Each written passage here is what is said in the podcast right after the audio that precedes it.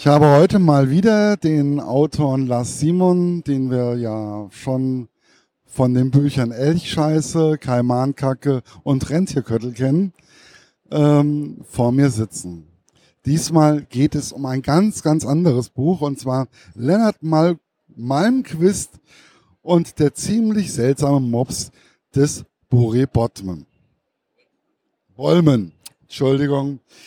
Ähm, es ist ein Buch im Fantasy-Bereich mit viel Zauber und, und, und. Ich kann Ihnen aber auch eins sagen. Der größte Zauberer steht, sitzt mir jetzt gerade gegenüber. Ich sage jetzt un und er weiß, was ich meine. Ja, so ungefähr weißt du schon. Mir geht es soweit ganz gut, danke der Nachfrage. Das war hessisch für, für Insider. Ähm, ja, vielen Dank für das Kompliment. Ich nehme an, ich soll ein bisschen was erzählen über, über mein Buch. Mach mal gleich. Nochmal zwischendurch. Okay. Wie kommt es eigentlich, Herr Simon, wenn man erst so Comedy-Bücher geschrieben hat, die teilweise extremst lustig waren, teilweise nur ein Schmunzeln hervorgerufen haben. Wie kommt man dann auf die Idee, man könnte mal ein Buch im Fantasy-Bereich schreiben? Wenn man davon überzeugt ist, dass man das kann, dann macht man das. Und es ist ja ein bisschen auch eine Geschichte, sich selber auszuprobieren. Ich komme ja eigentlich aus dem historischen Bereich, also historischer Roman. Und da habe ich natürlich ganz andere Sachen geschrieben. Äh, ich halte mich auch nicht für unhumoristisch, deswegen hatte ich irgendwann Humor zwischendrin geschrieben. Das kommt in dem neuen Buch ja auch vor, aber da ist es letztendlich so ein bisschen eine Vereinigung von den Sachen, die ich gemacht habe. Ich habe ich hab Ernsthaftigkeit, ich habe ein Drama, ich habe Liebe, ich habe Spannung, aber ich habe natürlich auch den Humor, der nicht zu kurz kommt, aber es ist eine andere Art von Humor, äh, wie ich sie vorher in der Tiercode-Trilogie einfach gemacht habe. Und äh, das war mir wichtig, mich weiterzuentwickeln und vor allen Dingen den tiefen Wunsch mal Ausdruck zu verleihen, endlich mal was Fantastisches zu schreiben. Weil für mich ist es als Autor natürlich unglaublich, weil ich dann gar keine Grenzen mehr habe. Ich kann mir ausdenken, was ich will. Ich muss es nur ein bisschen begründen, mit Zauberei zum Beispiel. Also ich komme, meine ersten Bücher ähm, kamen auch aus dem Fantasy-Bereich, aus dem aus diesem Sektor. Und ich fand es sehr entspannt von Ihnen, das zu lesen. Soweit, wie ich bis jetzt gekommen bin. Und es ist für mich, kommen die Figuren mir sehr, sehr plastisch vor. Dann mag es die Italienerin sein oder ähm, ja, Lennart und seine Freundin oder wie auch immer. Wie ist das ganz anders da wie das, was im Comedy oder im historischen Roman, wie ist, es ist, es ist, es ist nicht zu fassen eigentlich, wie das, es ist, es ist fantastisch, aber trotzdem real irgendwie. Na, für mich war, für mich war es wichtig, dass ich Figuren auf die Beine stelle, die glaubhaft sind. Das ist sowieso, denke ich mal, für jeden Autor ähm, das Entscheidende, weil letztendlich sind die Figuren diejenigen Teile einer Geschichte, an die man sich erinnert. Ich zitiere da gerne Pippi Langstrumpf. Also kein Mensch weiß mehr, äh, wann, wann Konrads Spezialkleber in den Tank gegossen wurde, aber jeder weiß genau, wie Pippi Langstrumpf aussah, weil diese Figur die Geschichte trägt. Und so ist es bei dem Buch auch.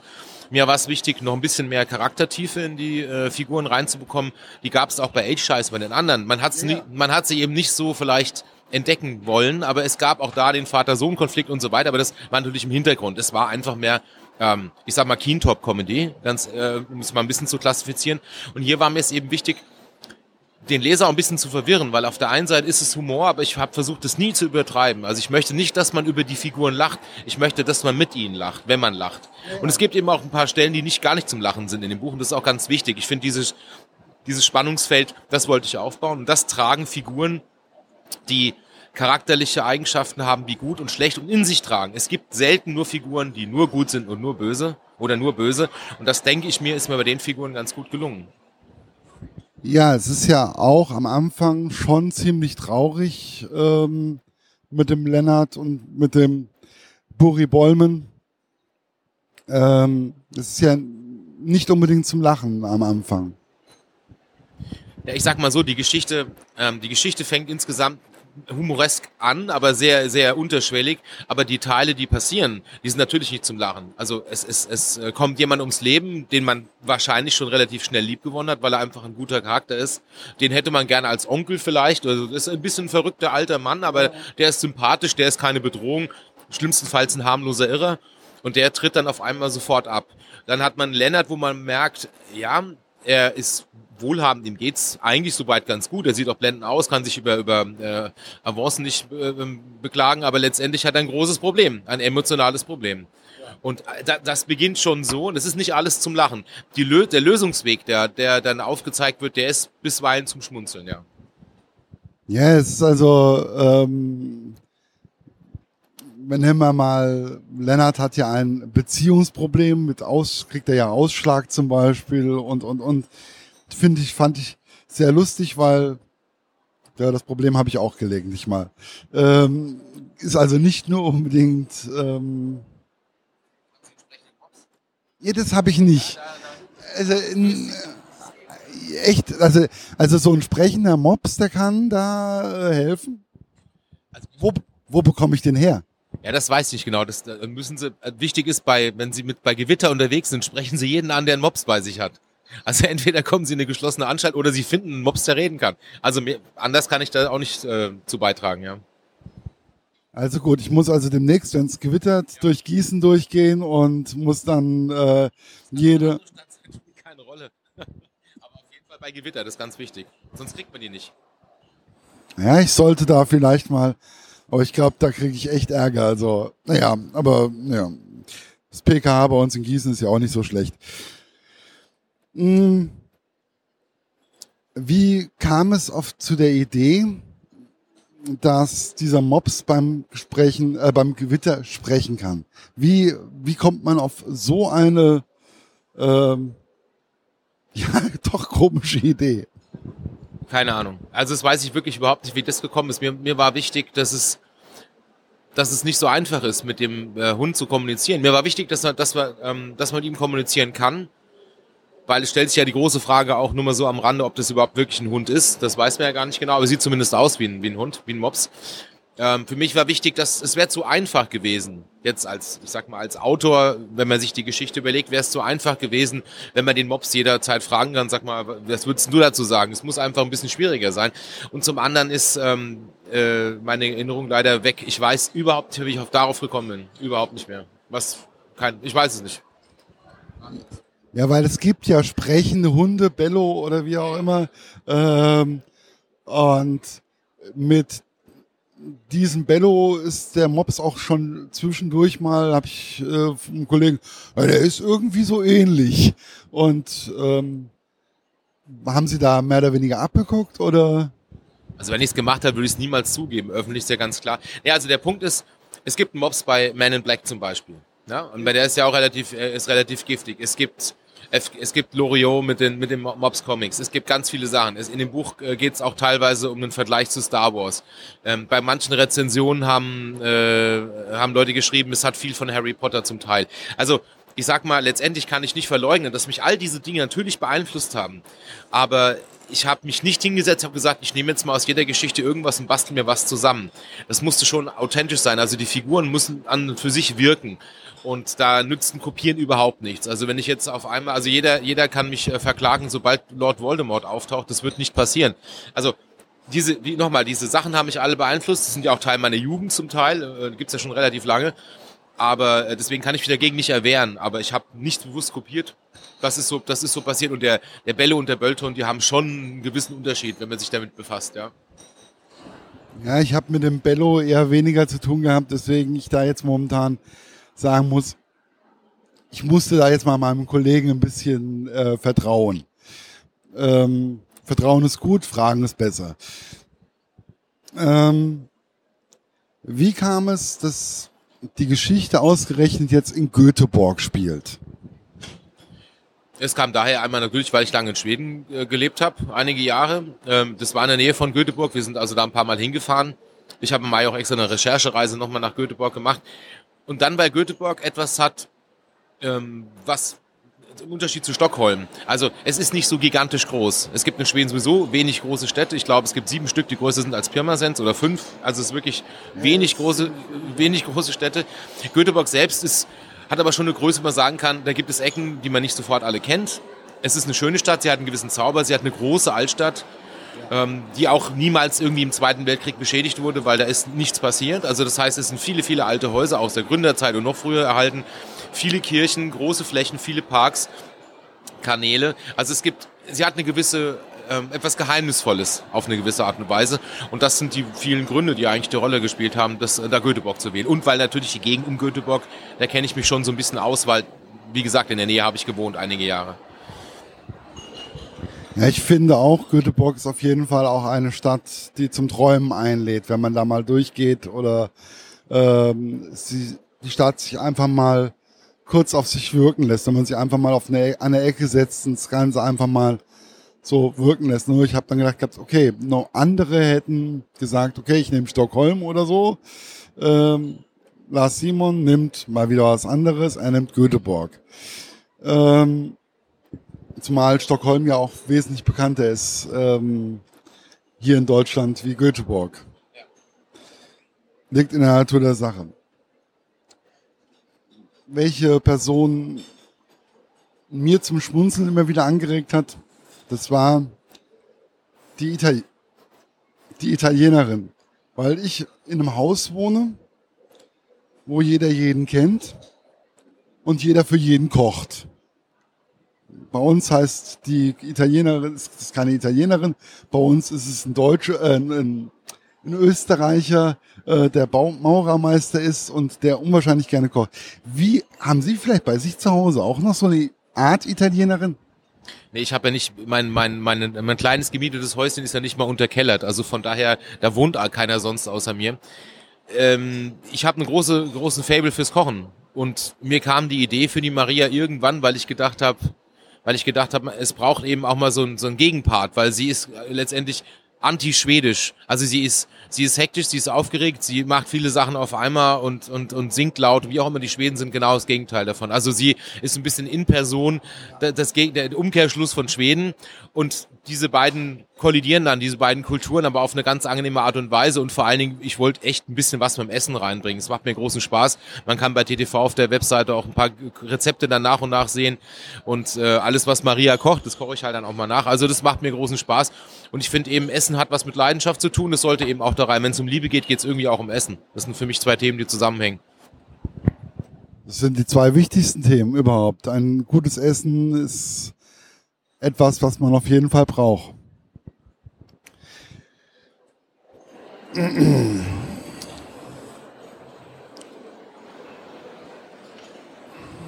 Wie kam es? Also ich persönlich finde, bis auf, also bei der Tierkrut-Trilogie gibt es eine Person, die ich unwahrscheinlich liebenswert fand. Ähm, komme ich gerade nicht drauf. Ja, natürlich. Rainer, logisch. Ich kam jetzt echt nicht drauf. Peinlich. Ich hab's, ich hab's aber zu, ich hab's dabei. ja, stimmt ja. Ich, wir hatten ja eben gerade das Thema, er kann zaubern. Ähm, aber ich finde, dass diesmal der Rundumschlag bei den Figuren nochmal ein Touch liebenswerter geworden ist. Also sie gehen einem nach den ersten, also mir gingen sie nach den ersten Zeilen gleich ans Herz und ich wollte mehr. Und ich will immer noch mehr.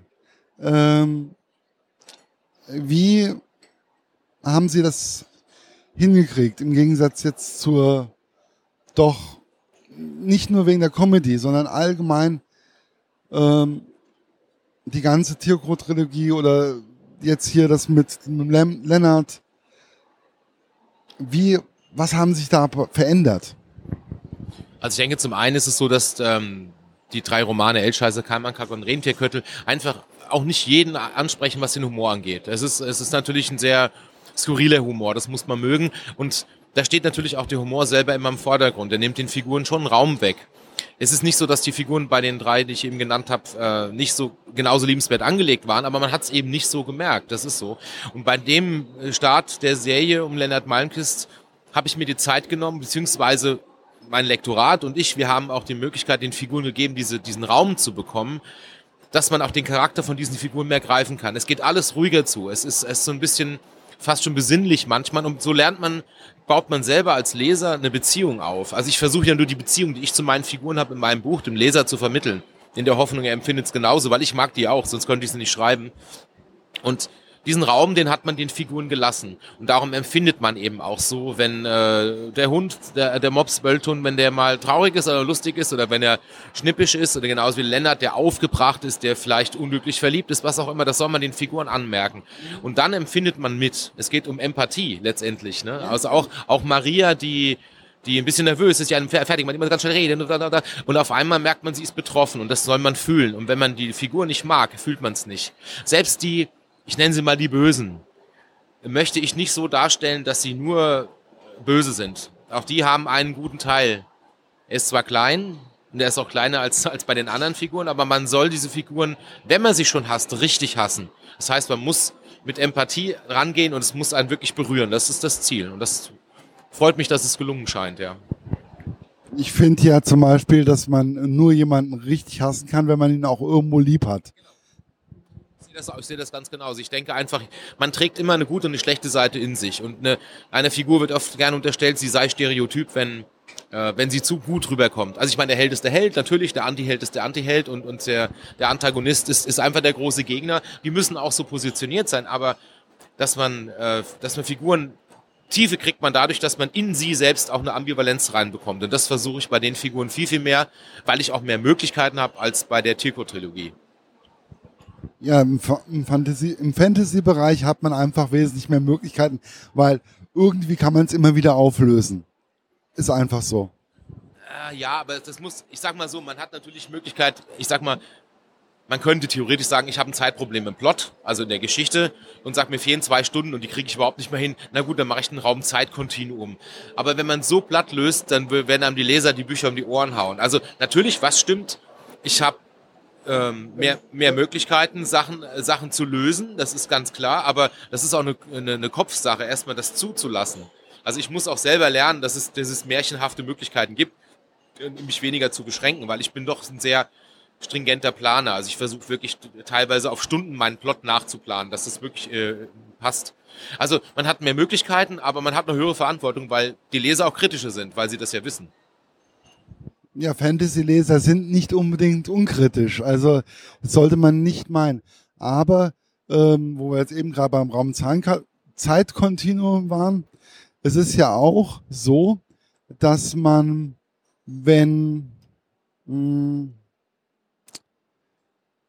wenn es in die Geschichte passt, also ja, es, wir, wir kennen es ja, weil es irgendwo mal reingepasst hat. Ähm, dann ist das in Ordnung. Aber wenn jetzt zum Beispiel bei Lennart würde es nicht reinpassen. Es würde, es würde da nicht reinpassen, wenn es nicht angelegt wäre. Also wenn ich jetzt, es gibt, es gibt ja etwas, ich möchte gar nicht vorgreifen, auf keinen Fall, das werde ich nicht tun, aber es gibt, es gibt eine Verbindung in eine andere Zeit, die gibt es sehr wohl. Ähm, oder wird es geben oder sie wird deutlich werden. Das, das ist schon ganz wichtig, aber es ist eine andere Art und Weise, wie beim Science-Fiction-Raum-Zeitkontinuum zu beschreiben. Aber es stimmt natürlich, sowas muss, es darf nicht das Gefühl entstehen beim Leser und auch nicht bei mir, wenn ich schreibe, oh weh, was mache ich? Ich glaube, das baue ich jetzt mal ein.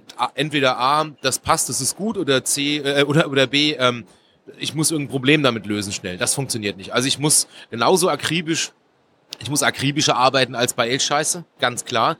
Also ich kann vergleichen das ein bisschen mit historischen Roman, wo ich ja ganz ursprünglich herkomme. Da kann man sich solche Sachen auch nicht erlauben. Man kann sich manche Sachen erlauben, aber das eben nicht. Man muss wirklich schon akribisch recherchieren. Und das ist bei den Romanen, die ich jetzt angefangen habe zu schreiben, um Leonard Malmquist erheblich höherer Aufwand. Aber es hat auch erheblich mehr Spaß. Ja, wobei, wenn ich jetzt zum Beispiel eine Unlogik, die ich bis jetzt noch nicht entdeckt habe, ähm, in einem Buch entdecke, zerstört das immer meinen Film. Also bei mir läuft immer äh, in. Es ist wie Mikro im Bild bei, bei einem Film. Da ist die Szene kaputt wenn, wenn jetzt zum Beispiel irgendwas passiert, was mein Hirn nicht verarbeiten kann oder nicht zu einem Film ähm, baut, damit merke ich mir auch immer die Inhalte der Bücher. Ähm, Meine Kollegin findet das immer sehr fantastisch, dass sie mich wach machen kann und sagen kann, ähm, Markus, von dem und dem Autor, das und das Buch, was kommt da drinnen vor? Ähm, und dann sage ich, äh, und dann zwei Minuten später weiß ich's. Ähm, aber soweit wie ich das bis jetzt kenne, ist es sehr, sehr rund und sehr, sehr warm angelegt. Also es gibt düstere Punkte, die ich da schon so entdeckt habe, aber die kommen in meinem Kopf sehr, sehr gut an. Also das haben sie sehr gut bis jetzt gelöst. Und wobei ich sagen muss, Fantasy-Bereich, ich könnte es mir nicht vorstellen, das zu schreiben. Ja, was soll ich dazu sagen? Äh, es ist, äh, ja, natürlich ist es ein Wagnis, aber äh, wie sagt man, no risk, no fun. Und es war für mich eine logische Konsequenz, weil ich mir wirklich überlegt habe, also eigentlich war das ein tiefer Wunsch von mir. Wenn ich, wenn ich meine alten historischen Romane, die ich ja unter einem anderen Namen äh, geschrieben habe, wenn ich, wenn ich mir die anschaue, war immer ein fantastisches Element dabei. Das heißt, die Sehnsucht von mir als, als Autor, äh, ja, was Fantastisches reinzubringen, um selbst die Grenzen aufzulösen des Schreibens, die war immer vorhanden. Und ich denke mal, das hat man ja auch gemerkt, selbst bei, selbst bei der Tiercode-Trilogie beim letzten Teil mit den, mit den Göttern, das ist natürlich alles andere als äh, fantastisch, mit den Asen, genau. Aber es hat immer eine Rolle gespielt. Irgendwie. Es, es macht einfach Spaß, weil, weil Glaube bestimmt uns. Es ist ja leider auch mittlerweile ein, ein teilweise negativ belegtes Alltagsthema geworden, aber Glaube ist essentiell in jeder Hinsicht. Und ähm, der Glaube an irgendetwas, und ob das jetzt in Richtung Esoterik geht, Richtung Magie, es ist vollkommen, es ist vollkommen egal, ganz genau. Also wenn, wenn man das intensiv betreibt, dann ist es auf jeden Fall wichtig. Und wichtig genug für denjenigen, der das einfach glaubt. Und ähm, das, es war einfach sehr, sehr schön, das in dieser Welt sich mal auszuleben und das auch weiterhin zu tun. Also sind mehrere Bände ähm, vom Lennart geplant. Sehe ich das richtig? Ja. ja. Wissen Sie schon ungefähr Pi mal Daumen, wie viel es werden oder lassen Sie sich einfach treiben? Also mein Wunsch wäre 32, aber ob ich das hinkriege, weiß ich. Nein, also es ist, es ist so, ich, ich kann es wirklich nicht genau sagen. Es wird natürlich auf jeden Fall einen zweiten geben, es wird auch einen dritten Band geben. Ähm, also meine, mein, es liegt ein bisschen daran, wie ich den Plot angelegt habe. Ich denke mal, zwischen vier und sechs sind realistisch, aber das entscheide ich natürlich nicht alleine. Da ist ja natürlich der Verlag mit im Boot und wir müssen einfach auch schauen, wie das funktioniert. Ja, ich habe irgendwo habe ich gelesen gehabt, dass irgendeiner vom Verlag eigentlich kein Fantasy-Liebhaber ist. Ich weiß jetzt gar nicht, wo das war. Wo habe ich das jetzt gelesen?